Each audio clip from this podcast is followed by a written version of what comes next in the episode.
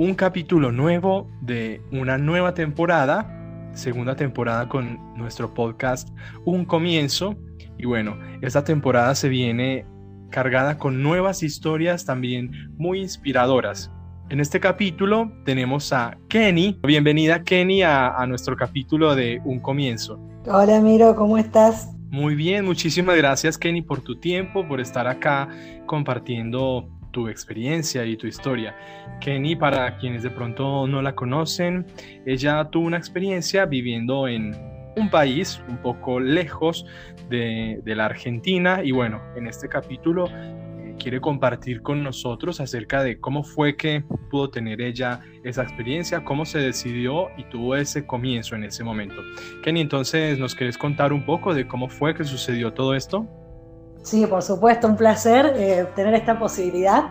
La verdad es que esta es una historia que a mí me, me gusta mucho compartirla, eh, porque bueno, tiene muchas eh, variantes que, que, a mí me fueron sorprendiendo desde que se dio la posibilidad de este viaje, ¿no? Comenzando todo porque fue una cuestión bastante casual, pero de esas, esas casualidades que uno dice no son casualidades, sino causalidades de la vida. Claro. Yo estaba en una situación eh, de tener un corazón muy roto, acababa de terminar una relación de muchos años em, y tenía una compañera de trabajo con la cual un día, charlando de la nada en un recreo, me contó de esta posibilidad de lo que es el work and travel para distintos países. Pero particularmente lo que tiene el de Nueva Zelanda es la particularidad de uno lo puede hacer hasta los 35 años mientras que el resto de, los países que hacen work and travel es hasta los 30. Yo en ese momento tenía 34 años y me interesó cuando ella me contó más o menos de qué se trataba y le dije, bueno, ya voy a investigar.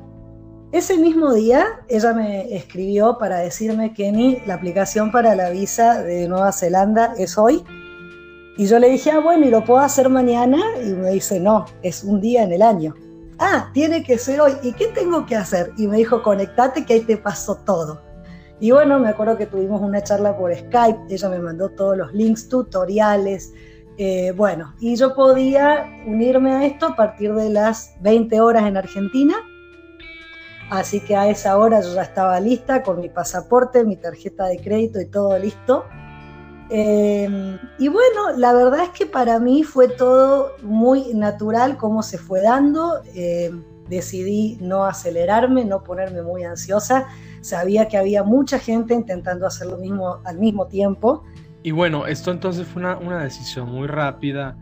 Y, pero en, en, ese momento, ¿vos a qué te dedicabas? Porque muchas veces el problema es ese, que no puedes salir y dejar tirado tu trabajo. ¿O cómo fue que, pasó en eso, en ese contexto de familia, quizás novio, quizás trabajo? Bueno, en ese momento yo estaba trabajando para una empresa que se llama Zero Variance. Eh, me desempeñaba como analista de calidad, monitoreando llamadas constantemente de chicos que atendían en Estados Unidos. Sí, la verdad es que no me encontraba en ese momento en mi centro, no estaba haciendo algo que me hiciera feliz. Si bien no tenía un disgusto, pero la verdad es que estaba en ese momento en mi zona de confort, digamos. Y creo que eh, esta posibilidad se dio justamente para darme cuenta de que uno tiene que animarse a salir de esa zona de confort para buscar la felicidad real, ¿no? Claro, entonces, claro, vos tenías un contexto que si bien tenías un trabajo y, quizás una estabilidad, sentías entonces como que no precisamente era lo tuyo o, no te sentías completa, ¿podríamos decir eso?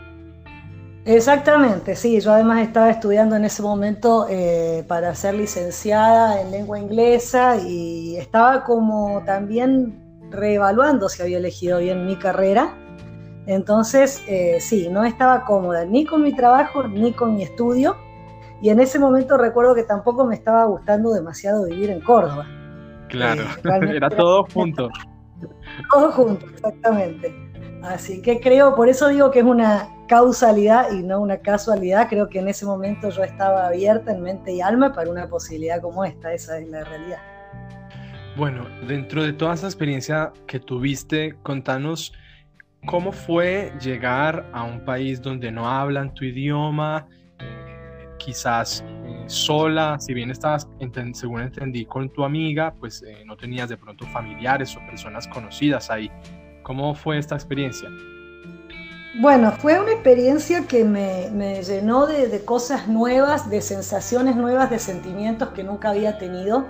En principio yo sí decidí irme sola porque quería vivir esa experiencia. Em, no quería irme con un grupo de argentinos, sino que quería vivir esa nueva cultura que era tan diferente a la nuestra y sentía que si me iba con mucha gente de acá iba a seguir estando en la misma cultura, ¿no? Em, entonces decidí hacerlo bastante sola. Eh, ya de entrada tuve algunos problemas porque quise reservar un hostel desde acá y no me di cuenta que ellos tenían como están un día adelantados, entonces pagué por una noche que yo ni siquiera iba a estar todavía en Nueva Zelanda. Pero bueno, entre cambio de horarios, entre el, idioma, ellos hablan en inglés, eh, bueno, eran muchas cosas que, tener en cuenta y, generan este tipo de errores, ¿no? Finalmente cuando yo llegué allá, eh, ¿por qué digo un montón de sensaciones nuevas? Porque yo siempre fui muy segura de mí mismo, de mí misma, muy confiada, y cuando llegué allá todo esto empezó a flaquear. Me encontré una situación tan nueva, tan desconocida, eh, que empecé a tener muchas inseguridades y por ahí las cosas que para mí siempre han sido tan simples en la vida eh, me empezaron a costar. Ya, por ejemplo, salir a, buscar un trabajo con un currículum eh, me costaba un montón, iba llena de negatividades, porque bueno, al principio realmente me costó un montón, un montón. Si bien ya en dos semanas había conseguido trabajo, pero fueron dos semanas en las que yo no sabía si, si, me iba a alcanzar la plata, si me iba a alcanzar para pagar el hostel una noche más. Y bueno, situaciones que uno está muy a la deriva y además muy sola, ¿no? Em, y bueno, eh, mi autoestima la verdad estaba muy, muy abajo, pero si hay algo que yo aprendí de este viaje justamente es que mm, cuando uno está en la lona, siempre, siempre aparece alguien para darte una mano. Yo estuve en esta situación en ese año que vivía ya un montón de veces y siempre hubo una persona que se me acercó y me dijo, ¿qué te pasa? ¿Por qué estás llorando? ¿Qué necesitas? ¿En qué te puedo ayudar? Y así fui haciendo amigos que todavía eh, nos contactamos cada vez que podemos, están en distintos países del mundo y seguimos hablando siempre que tenemos la posibilidad. Y eso es algo que, que lo aprendí así, viajando teniendo pocas seguridades, poca plata, sin techo, eh, pero bueno, hice un montón de amigos eh, que realmente estuvieron ahí cuando más lo necesité. Claro que muchas veces, no, bueno, no sé si acá tienen este dicho, pero nosotros en Colombia decimos que a veces eh, vale más tener amigos que plata. De pronto estuviste en un momento en el que no tenías plata, pero te hiciste de otras personas que pudieron ayudarte, ¿no? Tal cual, porque además, eh, más allá, digamos, de la plata, a mí lo que nunca me había sucedido era tener inseguridades. Yo acá siempre tuve un trabajo en relación de dependencia, donde con toda seguridad yo iba a tener mi sueldo a fin de mes, eh, con un alquiler que pagaba por mes completo y ya estaba bien, y en el peor de los casos tenía mi familia, a la que siempre podía acudir pero allá la situación es otra, los trabajos son por hora, entonces uno va viviendo el día a día y cobra la plata con la que va a vivir mañana. Y si mañana no tenés trabajo, ya pasado mañana no sabes qué vas a hacer. Entonces, em, esa era una situación completamente nueva para mí, esta, esto de no tener tantas seguridades en la vida, ¿no? Claro. Em, y bueno, sí, como vos lo decís, descubrí que valen mucho más los amigos que la plata. Realmente el año que yo estuve allá casi casi nunca tuve plata, pero sí tuve un montón de amigos. Claro, de pronto fue más que todo la experiencia antes que, cualquier otra cosa, ¿no? Porque más bien eh, lo que más disfrutaste fue eso precisamente, de, conocer otras personas, de ponerte quizás a vos al límite, ¿no? Saliendo de tu zona de confort.